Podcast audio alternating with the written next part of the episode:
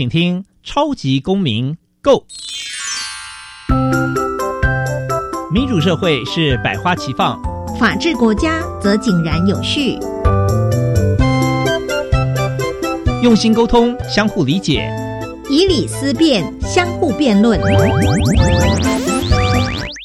欢迎收听《超级公民 Go》。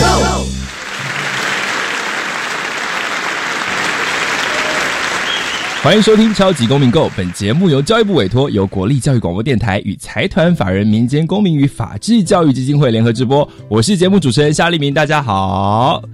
今天呢，要来跟大家谈谈哪些跟公民有关系的主题呢？其实呢，我关注到一个新闻哦，我觉得非常非常的有趣，因为常常呢，大家谈到在台湾生活，就会谈到几个很重要的指标。第一个呢是民主，第二个是自由。那其实有关这样的指指标啊，常常每年都有非常有公信力、有权威的机构，他会去把它评信出来，去告诉大家说：，诶，每一个世界上的国家，它的自由度如何，它的民主参与或者是政治参与上呢，是及格还是不及格？其实台湾在这样的分数里面呢，常常都是名列前茅。可是我就注意到一件非常非常有趣的事情，就是呢。呃，我们台湾呢，在全球的自由评比里面呢，即便世界上其他国家都在下滑，可是我们常常都被评为是最自由的国家。那但是呢，说到了民主就不一定喽，这是非常有趣的，不代表说你拥有自由，这个国家就相当的民主。因为在经济学人的智库调查里面呢，其实台湾的民主只是中断班，是部分民主哦，英文叫做 flawedemocracy。所以不是 full democracy，不是完全的民主。我们的民主呢，还有一点 flaws，还有一点瑕疵哦。所以大家就很好奇说：，哎，奇怪，我们处在这么自由的状态，为什么我们的政治文化跟政治参与会得到了比好像勉强及格的分数？这样真的好像我们现在讲说有点囧，好像有点不好意思哦。是不是因为民主这个概念？要在呃一个国家或一个地方呢，你要能够交给民众，或者是要培养这种民主素养，其实没有这么的容易哦。这就是我们这一集呢要好好来探讨的内容。那在介绍我们的来宾出场之前呢，我们先进入小小公民听看厅。小小公民听看厅。在这个单元，我们将会带给大家有趣而且实用的公民法治小知识哦。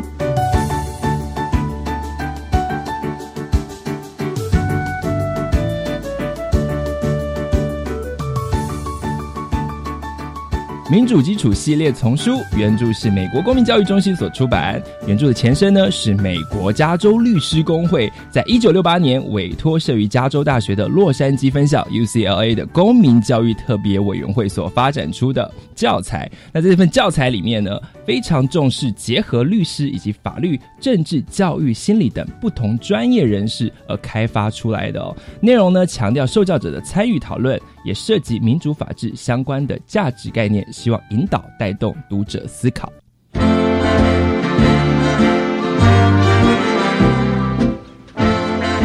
公民咖啡馆，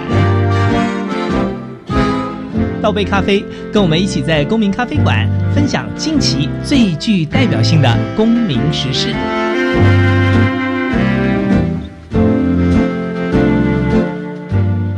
回到节目现场，我们要欢迎中正国小的退休老师李慧芬李老师。老师你好，嗨，你好。哎，我一看到李老师就觉得 吓了一跳。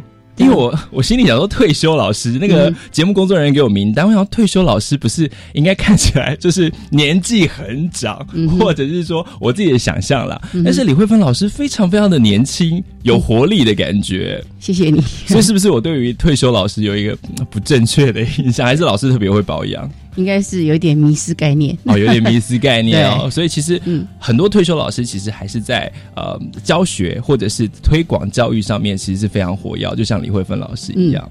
那今天为什么特别请到李慧芬老师来呢？就是因为呢，我们想要好好的来介绍要如何把民主交给我们的下一代哦。老师，我在节目一开始提到了说，台湾的社会呢，感觉很自由，可是。大家也觉得，哎，我很民主，我可以投票啊。可是，在评选里面，或者是说这种国际评比里面，我们的民主素养或政治文化还是有进步的空间呢？您的观察是这样吗？您自己的观察？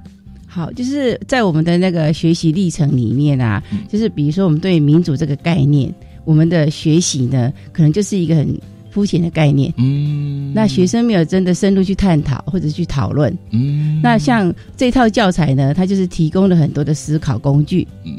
让学生可以真正的去思考。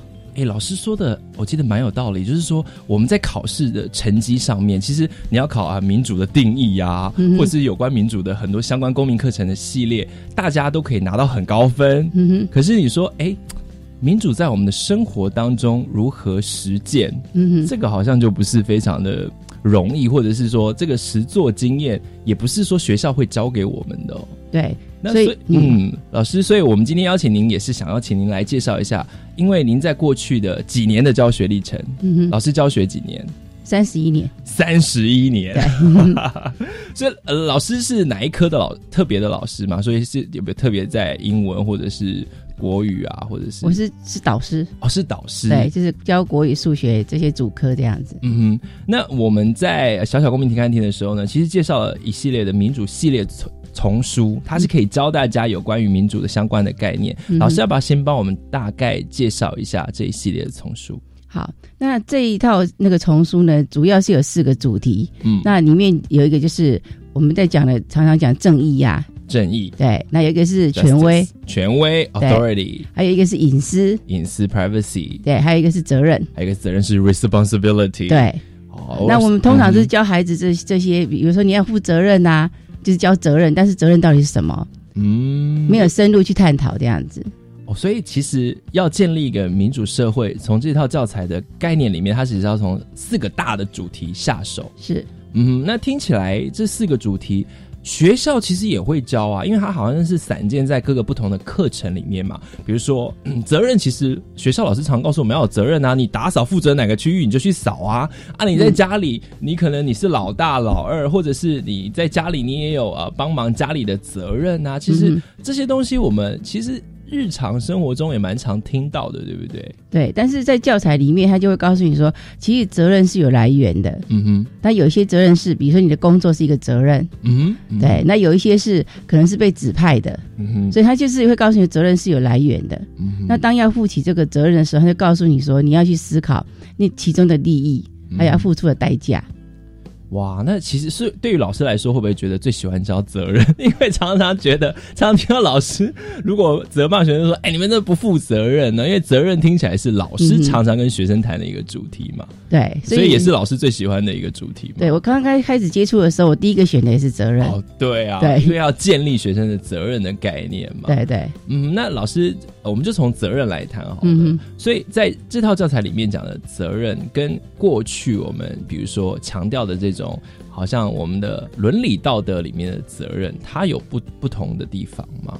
嗯，它比较是说，比如说你你接受了一个承诺，嗯哼，那你承诺说我要帮你照顾宠物，是，那你要负起责任。嗯，可是有些小朋友他就觉得说，啊，这很简单呐、我就来帮你照顾啊。对可，是他他就教你要怎么分析，嗯哼，分析说你要照顾这个宠物呢，你可能会觉得很好玩，会得到一些好处，就跟宠物玩。但是你要当帮帮这个宠物照顾这个宠物，要负起一些那个责任嘛，就是要有一些负担这样子。那他就要叫你要分析完了再做决定，所以你到底有没有办法去承担这一个承诺？嗯，那我们小朋友思考历程，对对，他就一个思考历程，让小朋友可以把这个责任不是这么简单，就是啊，我答应了，那爱爱做不做都没有关系这样子。我我之前也听过有一些学校，比如说他会教学生携带蛋一个礼拜，然后说这个蛋都不能破掉。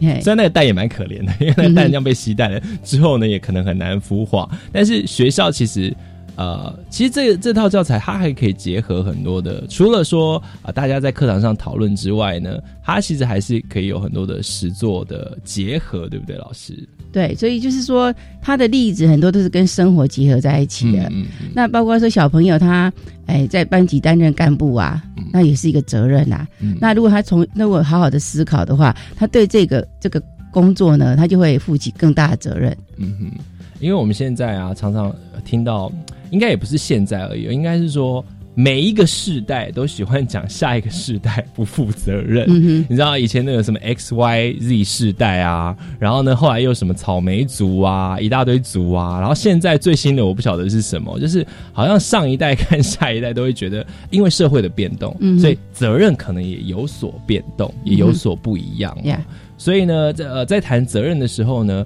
我我我想请老师来提提看，您在教授的过程之中有没有什么印象很深刻的例子？学生都会乖乖的听讲说，哦，对，好，老师，我们现在要成为一个有责任的人，有这么顺利吗？嗯哼，就是小朋友在接受这个教材的时候，他是有循序渐进的。嗯。开始一定要先了解责任的定义是什么，嗯嗯那他了解了之后，再告让他知道说，哎，有哪些责任的来源，比如刚刚提到承诺嘛，是，或者是说有些像爸爸他是工作，嗯哼，他爸爸接受一个工作，就对工作有责任嘛。是，那他知道这个来源之后，他就对这个来源呢，他很清楚知道说这就是我应该负起的责任，嗯哼，然后再去分析说啊，其中你你要对这个负起这个责任呢，你应该会在中间得到什么利益，哦，那在中间你可能会要付出什么代价这样子，嗯哼，然后他就可以去衡量之后呢，然后他很清楚了之后，他就愿意去负这个责任。嗯哼，嗯哼，那每一个人的责任都不一样嘛。那比如说在班级呢，他可能担任班长，担任什么，嗯，然后他担任这个职位，他就有这个对这个职位的责任。对，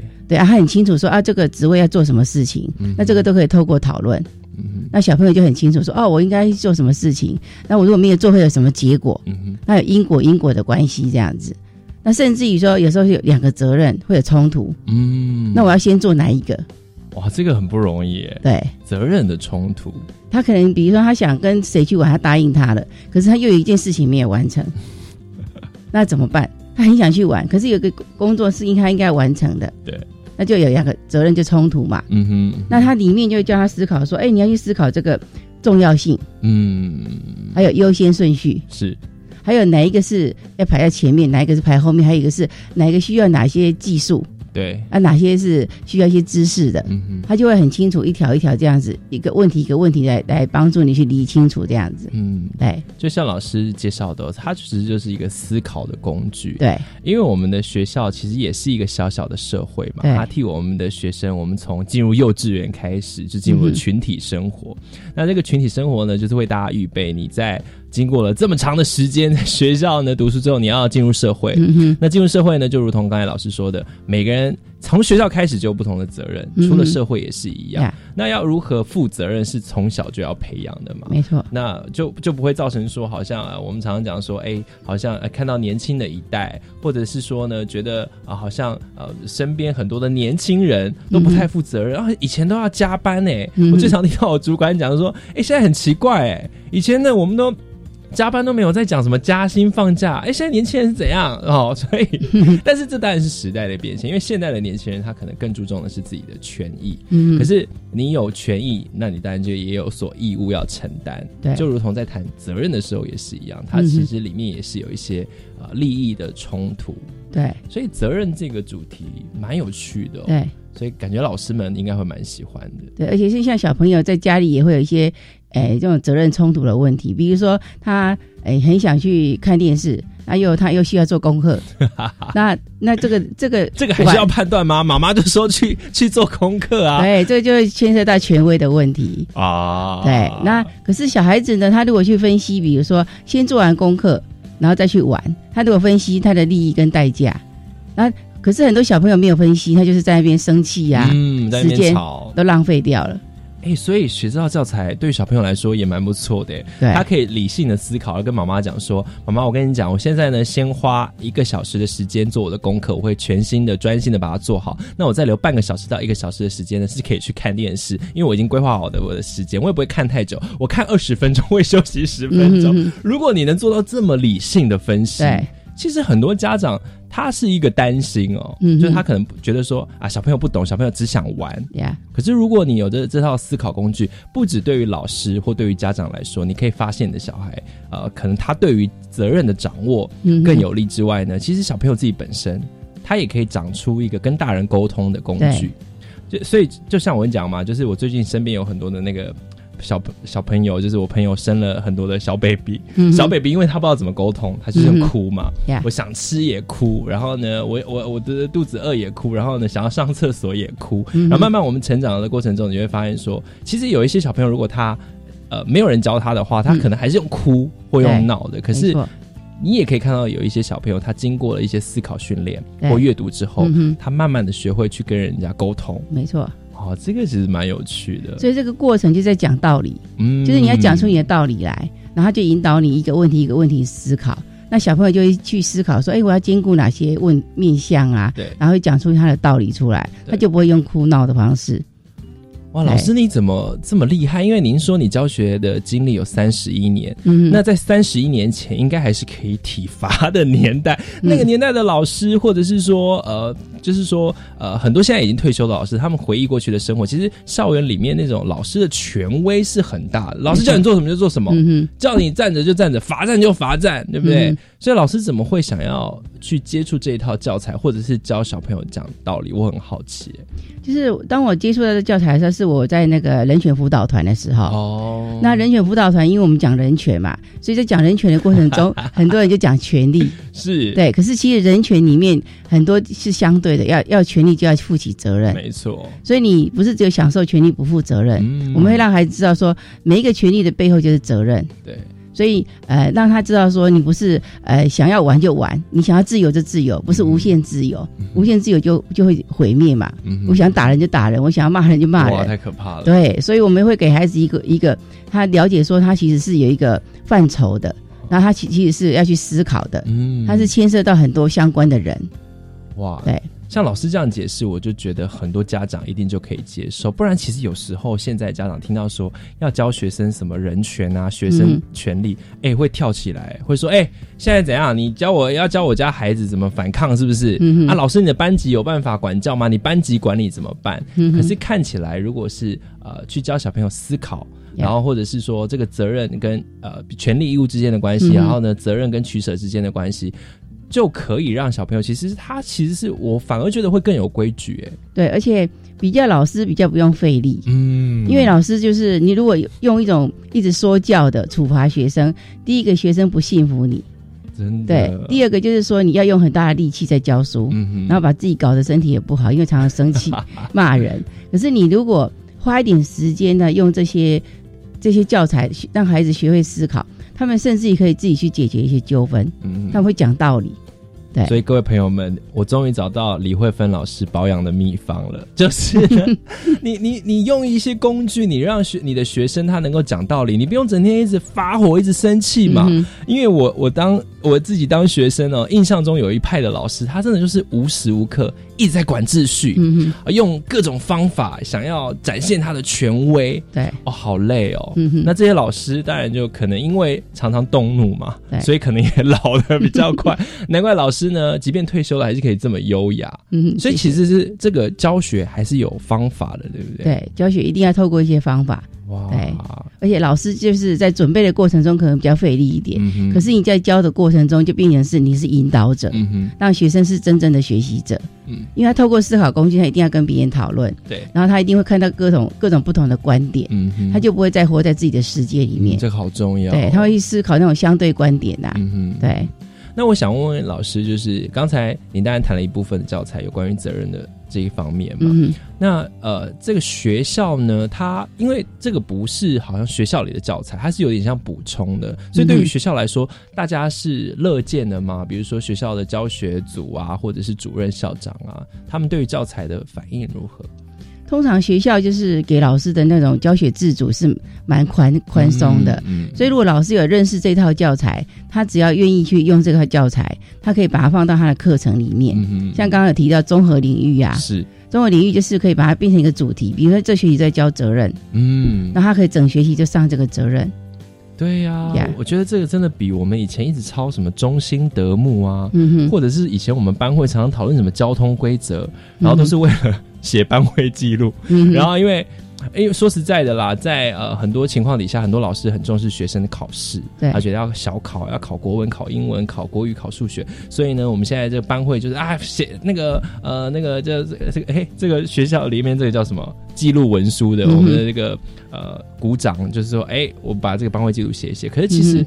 如果能够用这样的课程，嗯，综合领域，或者甚至是老师的导师时间，可以带领大家思考的话，对，这才是真正一个很健康的上课方式。而且像小朋友有时候会犯一些错误啊，嗯。那我们在那个正义的课程里面会提到一些，比如说你做错了要把它匡正过来，它叫匡正正义吧。嗯那小朋友用匡正正义的思考工具思考，他是做他造成的是错误还是伤害？嗯。然后对这个问题他去负起什么样的责任？嗯那甚至于在那个训导处呢，他都可以用思考工具让小朋友思考。嗯。他他是打人的，打人有没有造成伤害呀、嗯。还是错误啊？嗯那你是第一次犯这个错还是累犯呐、对，那要遭接受什么样的处理呀、嗯。那小朋友一层一层这样思考，那训导处老师也不用破口大骂啊、小朋友思考完了就知道自己要要负什么责任。哇，对。听起来，所以我看起来中正国小是一所 很不错的国小，嗯。因为我自己印象中，当然呃每个阶段你都还是有一些比较顽皮的学生，嗯，所以有时候那种，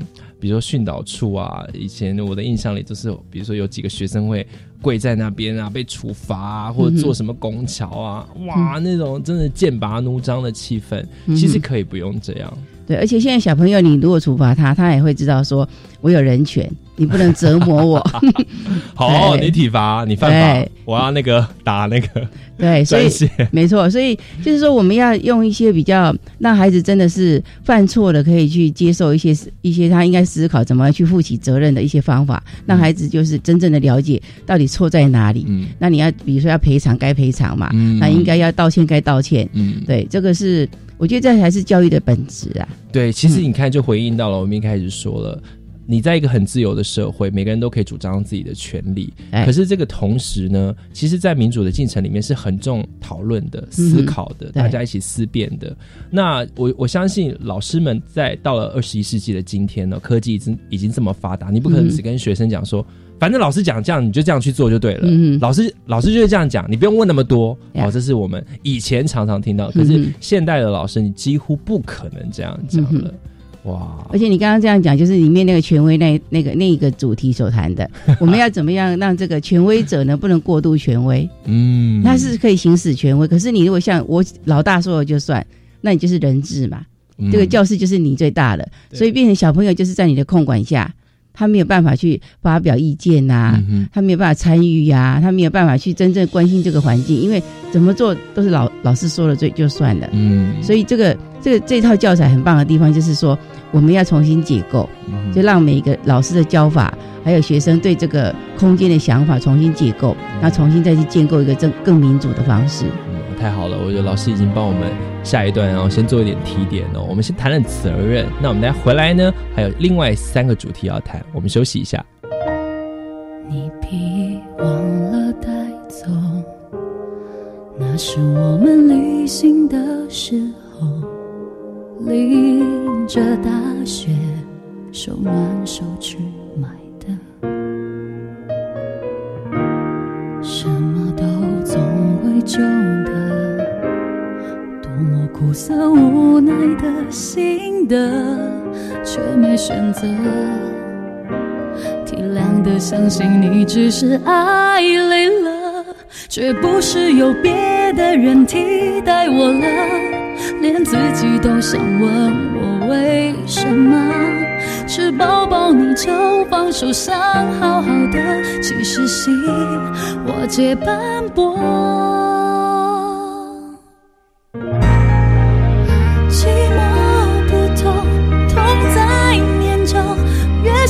是，越多的感受。时间像本小偷，把幸福打破，留下了碎片，让人难过。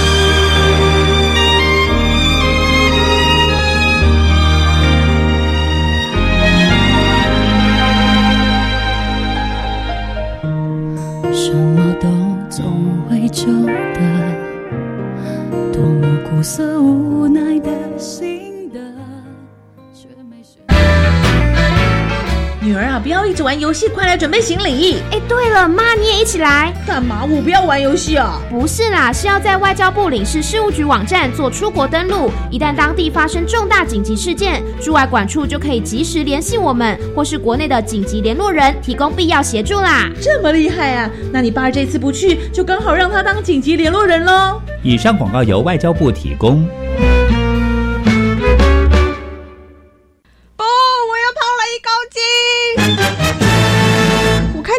吃这么多，为什么身材还那么好？虽然我常外食，不过我有好方法。什么方法？不论吃自助餐、卤味、超商食物时，我都会尽量选择多种颜色的蔬菜或半荤素料理，减少加工制品。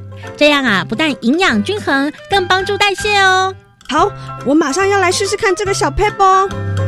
以上广告是由教育部提供。Catch your future，留学不难，梦想在向你招手。由教育部主办，一零七年出国留游学讲座说明会，十一月三号、十号、二十四号，在台中、台北、高雄办理三场次，提供最新留游学资讯，还有名人、青年留游学经验分享，邀你迈出赶梦、逐梦、最后圆梦的每一步。报名及活动详情，请洽零二二三二二八五五八分机三五六张专员。以上广告由教育部提供。我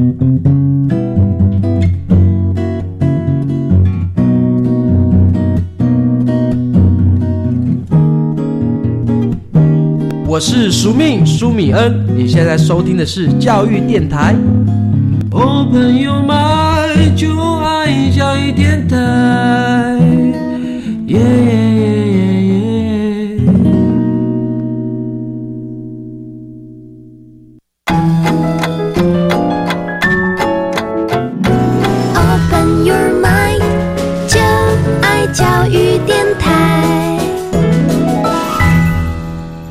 级公民购，今天为您邀请到的是中正国小的退休老师李慧芬李老师，老师好。好。哇，看到老师就觉得很开心哦，尤其是我每每看到，呃，就是服务了然后退休的老师，就觉得那种。呃，我自己以前深受很多老师的帮忙，就觉得老师在我们的社会上真的扮演非常非常重要的角色。有时候是很多学生在迷惘时期的这种救命恩人哦，可能因为老师的一句话，或者是呃一伸手把拉了学生一把，这个学生的命运就从此不同哦。所以对于老师总是有无限的敬意。那特别是用心的老师，就像李老师来到节目上分享说：“哎，我怎么样去教学生民主？”哦，其实这不容易，很难。很多老师应该 怕麻烦，会不会？嗯其实呢，就是教材都有了，就是老师可能要花一点时间去了解一下教材。嗯，那像基金会常常办很多研习，嗯就帮老师可以先快速的了解教材。嗯那教材都是现成的，所以你要用教材也有现成的教材。那老师如果真的有一点了解了，那就是实做。对，那实做就从做中就会一直修正修正啊，嗯那你就会开始改变你跟学生的互动方式。嗯哼，因为以前他讲到，比如说讲到权威，以前就是老师说了就算，可是你发现它里面思考工具不是这样子，它是它的权威是，比比如说我们要定规则，那定规则一定是大家共同讨论，对不是说老师说的这个规则就算嘛。对，那当你在做这个课程的时候，你不可能做课程是一回事，然后在生活中又一回事，对，所以在那个形成的过程中，就是在改变你的教学方式。哇，真的很不容易耶。我们接下来就谈谈权威好了。权威真的是在我的印象中，如果说国小要谈权威，真的不太容易，或者是我们过去可能会把它包裹在一个谈，比如说嗯。不知道家庭吗？或者在谈这个国家形成的时候，你会讲到一个权威，权威要怎么样来认识？我觉得好像真的是这个主题蛮复杂的，会不会？它其实有它的这个教材很很棒的地方，就是有简单版的，哦，有简单国小版的，对，然后再慢慢加深到少年版，这样往上，这样到高中这样子。那简单版它其实开始也是讲的很简单，就是说有一些人他可以行使一些权威嘛，像老师啊，嗯或者是说像一些教练啊，他可能会有一些他可以行使一些权威。对。可是呢，我们要在这教材里面呢，要让孩子先了解说，有一些人他是不能够去行使一些权利。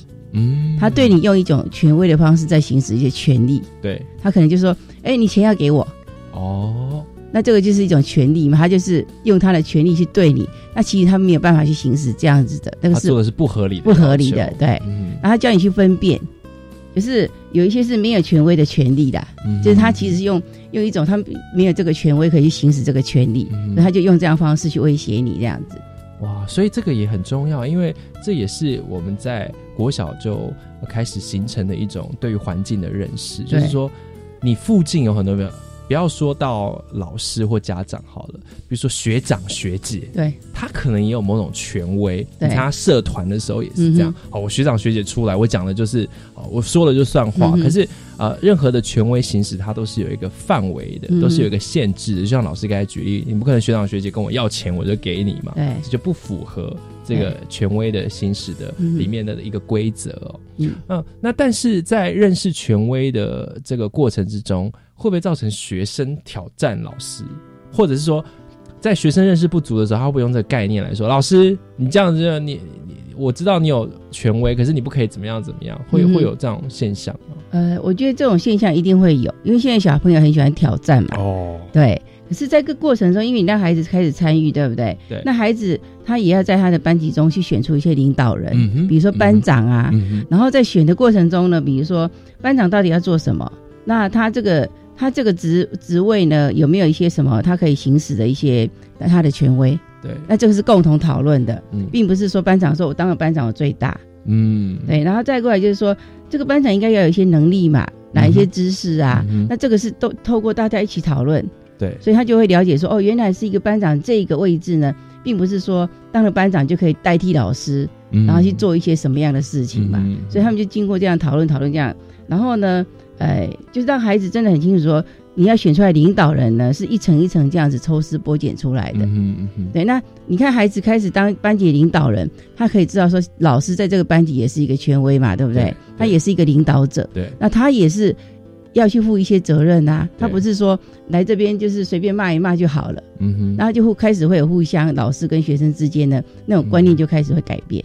哇，对，所以我觉得这真的是民主文化，真的要从小扎根。为什么？我刚才听老师这样讲哦，就有一种很熟悉的感觉。你看，我们从小其实我们大家都很熟悉，嗯我们会选鼓掌。啊，选班长啊，风纪鼓掌啊，嗯然后这个美术鼓掌啊，活动体育等等哦，嗯其实就有点反映到我们后续，就是我们在台湾，其实大家都对于选举非常非常的熟悉。嗯可是很莫名的，就是在台湾呢，大家对于选举文化都有一种，就是觉得选举很黑，嗯哼，选举一定都是某些人嗯正二代，像呃，我们最近选举也要到了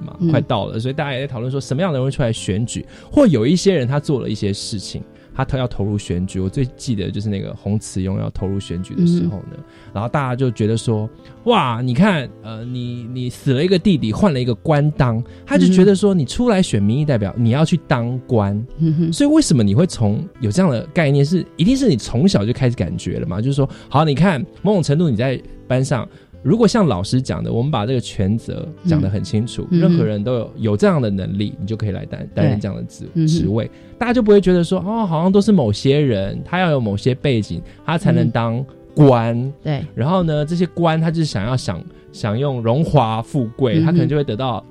在学校里面，可能就是得到老师的某种青睐，嗯或者我们说呃会加分，嗯对不对？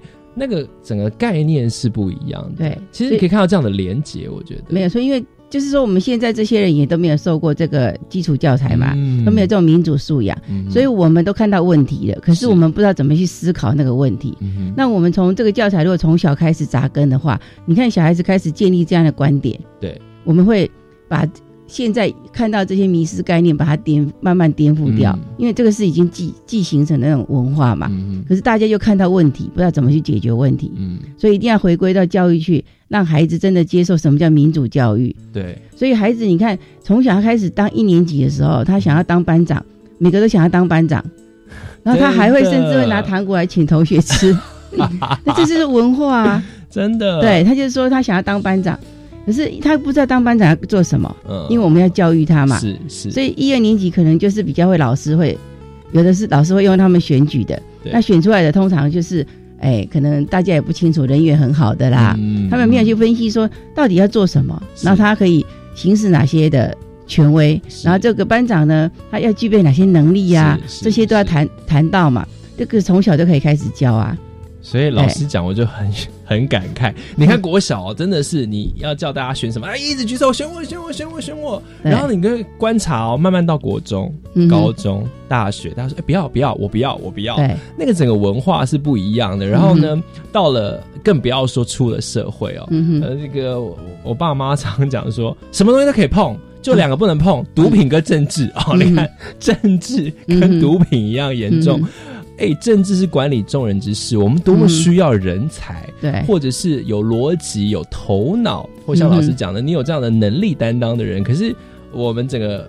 只是很很好很好玩的，从国小到了这个社会，这样这样的观念是脱节的。嗯，是呃，或者是你看，其实慢慢从国中、高中，你就可以听到有些家长讲说：“哎，你你不要当那个班长了，你多花点时间念书。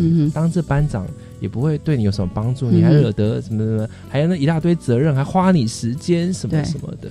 哎，真的这个。”整个社会的氛围是这样慢慢形成的。对，而且就是我们的学习，就是都是以学业为准，嗯，所以大家就是把很多心思放在学业上。对，其实你刚才说到国中、国小五年级，我在选班长的时候，他们就都不要当了。真的哦。对他们就说：“哎，因为我要补习，我要复习功课，我要干嘛？”他就对这个职位已经没有那样子。因为我们他们对班长其实是一个迷失啊，就觉得说班长好像很大。那有有的同学，我们就开始讨论说，那班长可以做什么？我同学就说，学生就说。班长是老师的料杯啊啊！他对班长其实有很多迷失的那个想法。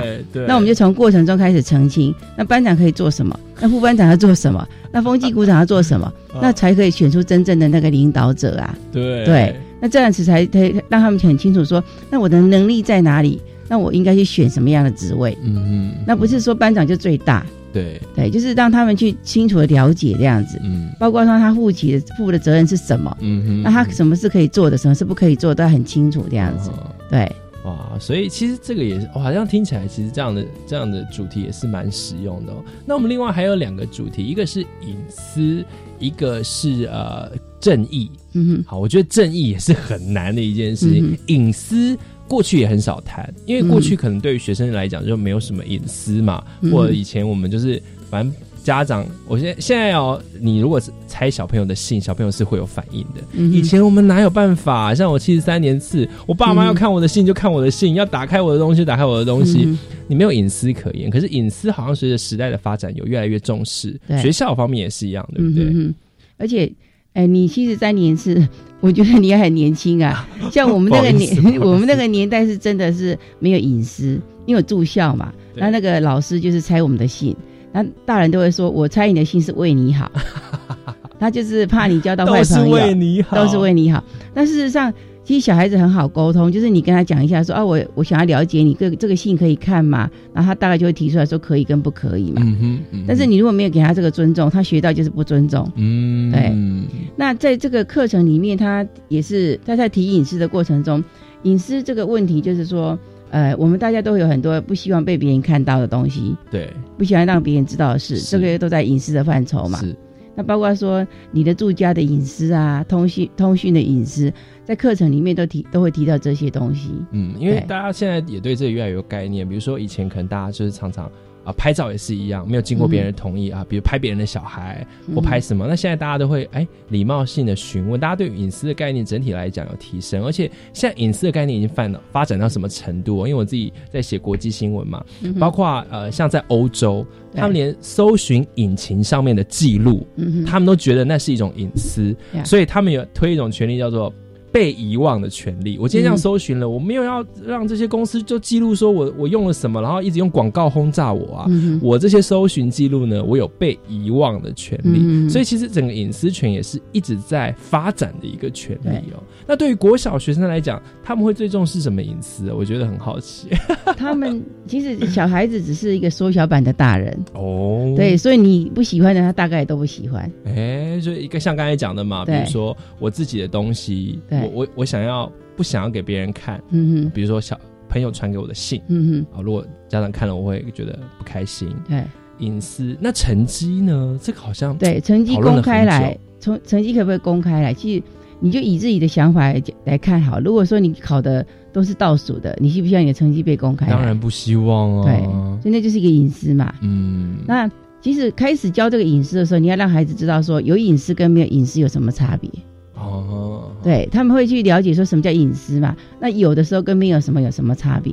因为有的孩子已经被就是被被教到没不知道什么叫隐私了，所以他也会去翻别人的书包。啊，对，那以前比如说老师就会搜查书包嘛，对，然后现在当然你不能随没有合理的那个嗯的的证据，你没有办法搜查搜查书包。是对，那小朋友呢，他要从小建立这个概念，所以他就不会去随便碰碰人家的东西，因为如果你不喜欢别人这样对你做，你就不要这样对别人嘛。嗯，对，真的，我嗯真的，我 过去几年呢，有机会在学校教书的时候，因为我在的是一个比较传统的学校，还有安全检查，然后呢，嗯。导师就跟班长回去要把大家的书包都翻翻出来，就翻出来也是什么东西，口香糖、发夹，嗯。或有时候顶多一些违禁品，可能有些学生国中生嗯可能开始抽烟或什么的，对，但都不是什么太严重的事。那这时候就像老师讲，那你是不是建立一种风气，就是说今天我不开心，我就可以把你的东西拿开拿出来看当然是不行的嘛。嗯好，所以其实啊，林林总总非常非常的有趣哦。我们还有一个课程呢，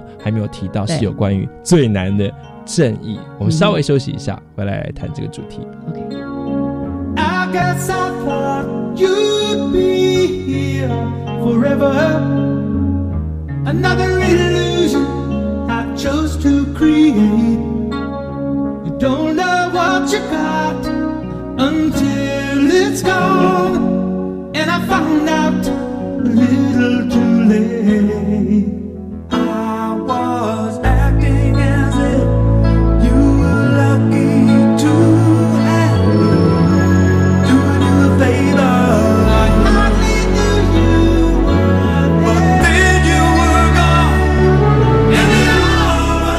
超级公民课，我今天告诉你，要怎么教民主。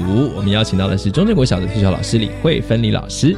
那老师，我们这一节呢就要来谈我们最后一个主题，就是正义。哇，正义这个主题很难讲哎，因为对于每个人来讲，好像正义的对于正义的想法都不太一样。比如说现在有什么乡民的正义，嗯哦，如果这个是大家都觉得不对，可以吗？就是说这个正义这概念是不是有点对国小学生来讲会不会太困难？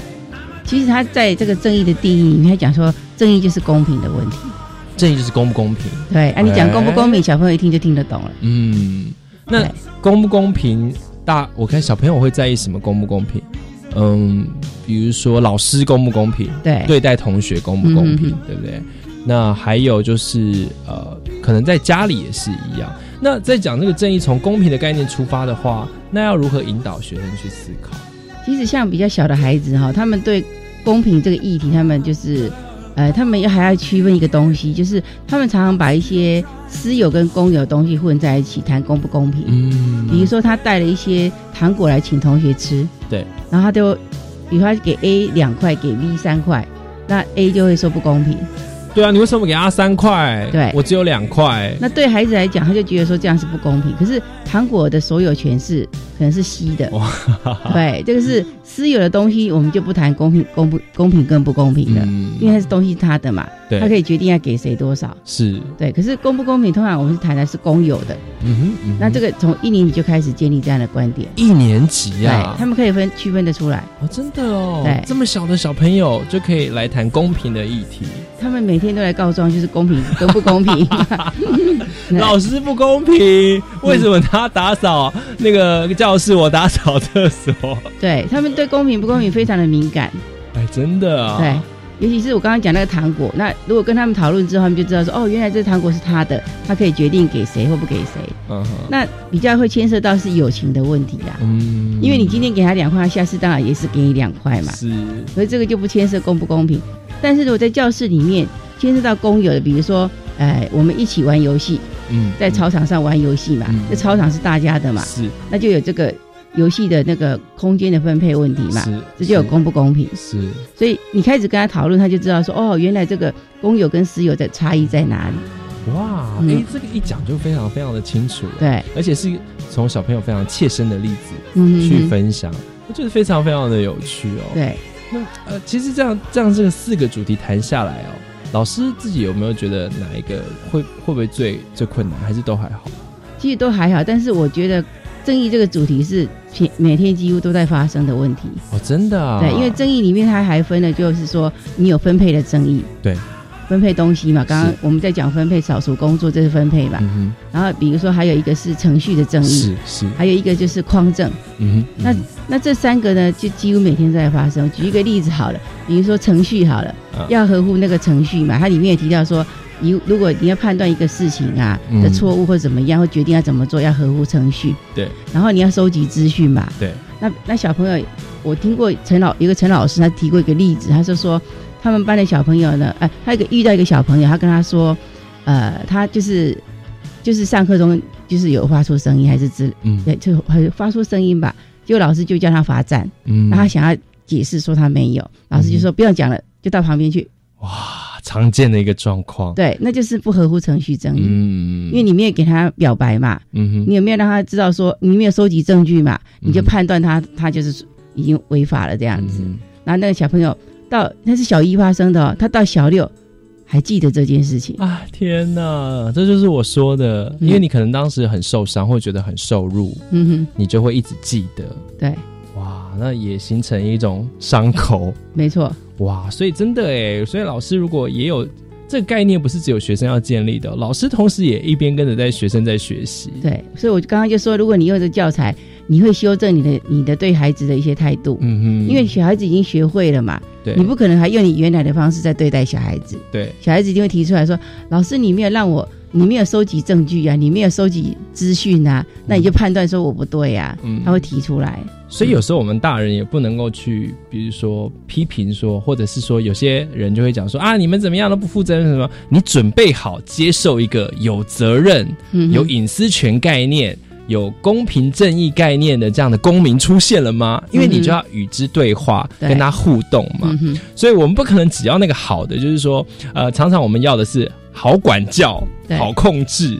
可是其实你会长出来这样子这样的一套教材或这样的一个民主思辨，它会长出来的是一个呃，他能够去分辨是非，嗯他能够跟你讨论的一个公民，这才是一个我们这个社会未来所要的一个人才，或者是说这才是下一代的希望嘛。如果你只你只有一些整天坐在下面然后唯命是从的这些人的话，那这社会完全不会前进。对，而且他在分配的时候，比如分配正义呀、嗯嗯。他会考虑到说，这个我们要分配的东西呢，是分配负担还是分配利益，对不对？哦，我想到分的只有好处，不好处不好的地方也要分哦。当然，比如说扫除工作大家都不想做啊，那就是分配负担呐、真的，像家事也是一样啊，家里的事好像都是妈妈在做，对，可是孩子都有回去用这个思考工具开始坐下来开家庭会议。对，哎，我们现在要分配家事啊。对，那像有的小孩子就跟我抱怨说，我妈妈呢，我越长越大，我妈妈把所有的家事都推给我，他就觉得他没有在家里没有公平正义啊。哇，那我就说，那就要讨论呐，要用你思考工具讨论呐。对，因为你在分配会分配利益跟负担嘛。是，那我们考量到需求啊，嗯考量到他能力够不够啊，嗯哼啊考考量到他有没有应该得不到不应该得到，应得与否嘛。是，所以这些都要考量进去。嗯哼那这样分配起来的时候呢，就会越来越接近那个公平这样子。对呀、因为妈妈总不可能叫你去，比如说车缝，因为嗯 小朋友可能就没有这个能力。对，就是说他有一个呃能力的分配，其实里面有非常非常多的细节。对，其实就是你要花时间去跟小朋友。小朋友太聪明了，对我发现，像我现在一直用小朋友也不太好，其实应该讲学生哦，嗯我们常常把他怎么讲幼稚化。你看，老师说了，即便是一年级的学生，他已经对于公平正义有概念了。对，什么东西对我来讲，我觉得哎，老师这样处理不对，他只是表达，可能没有办法像大人好像这样子啊滔滔不绝，嗯可是他那个概念已经在那边了。嗯那如果我们大人只是把呃，我学生幼体化，嗯觉得啊，你一年级而已，你嗯三年级而已，等到你几年级再来讲什么什么嗯，这也是常常大人跟呃呃这个学生沟通的时候会出现的一种论调，对不对？对？而且在分配的时候有很多很有趣的，比如说小孩子都觉得说一样多就是公平，嗯哼，对他们来讲云既定的概念。可是我如果问他们说，比如说你现在分糖果对不对？比如说你们四个人分五块糖果，对他们一定大部分答案就会说一个人一块，嗯那剩下那一块切成四块，就是小孩子会这样思考。还有人就会说最。我们再累积，再等有那个三块过来再分，那、其他先拿四块。嗯那我就问他说：“可是有如果有人不想吃糖果呢？”他们就会说：“他还是要拿一块，他可以送给别人。”嗯所以他们一直停在一样多才是公平。嗯那我就问他们一个问题说：“那你爸爸如果吃一大碗面，那你也要吃一大碗面，这样一样多才公平吗？”当然不是啊，那有需求的问题。对他们就开始讲哦，对哈，然后他们就开始思考到说，哎，有人不想吃糖果啊，嗯他们就会重新再思考。对，所以你看思考过程中，他就开始在改变他原来既定的想法。哇，原来糖果这么重要，可以带领我们做 这么多的思考哦。嗯那老师在这样子执行这些教材之后啊，诶，这个需不需要评量啊？会不会到最后还是要怎么样展现学生他是不是已经懂得，还是说经过这个过程，这个过程是最重要的？我们需要去评量考试吗？因为现在评量是多元评量嘛，嗯比如上面发表也是一个评量，对，那么两两讨论或四四讨论啊，嗯那也是一个发表的的的一个评量。哦，参与度，对参与度，还有一个就是他们会记录思考工具的记录单，那记录单也是一个直性的评量，就是他们有写下来的。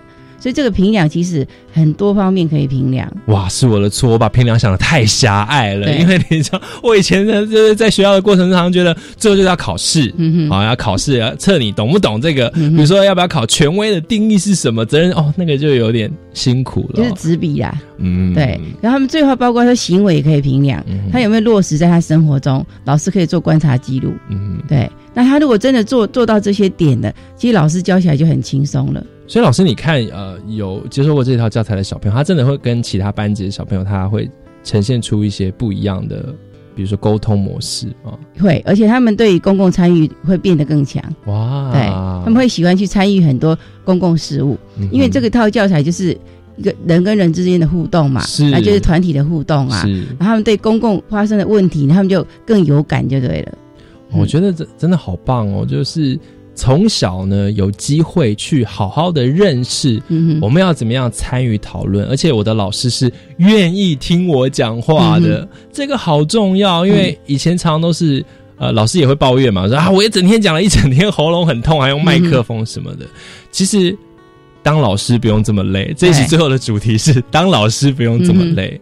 聆听啊，聆听是一种能力。嗯嗯，聆听真的、嗯就是不是说好像你能够呃，你那那个辩才无碍，嗯或常常我们那些考老师也是这样嘛，希望他可以把满腹的知识传授给学生。可是有时候你是需要让学生，你是需要让学生去留一些空白，对让学生去挥洒的。嗯哼然后这一套教材里面就很强调这个，所以民主怎么教，我相信大家今天呢就会有一些概念哦。当然，这套实际上这套教材的内容，很多老师或家长或者是有兴趣的人，他还是得要去细看，嗯哼，包括说，哎，怎么样去带学生思考，使用思考工具，嗯然后同时之间呢也。充实自己的知识，对，因为才能跟学生对话，因为学生一定会问问题嘛。那为什么怎样啊？为什么怎样？嗯就像老师刚才讲的，啊，为什么不能这样分？那四块糖果，那就是要每人都一块啊，然后另外一块要切，你要怎么样去回应学生的这个对问题，真的不太容易哦。嗯所以啊，真的节目的最后，想要请老师讲一下，就是说，您愿意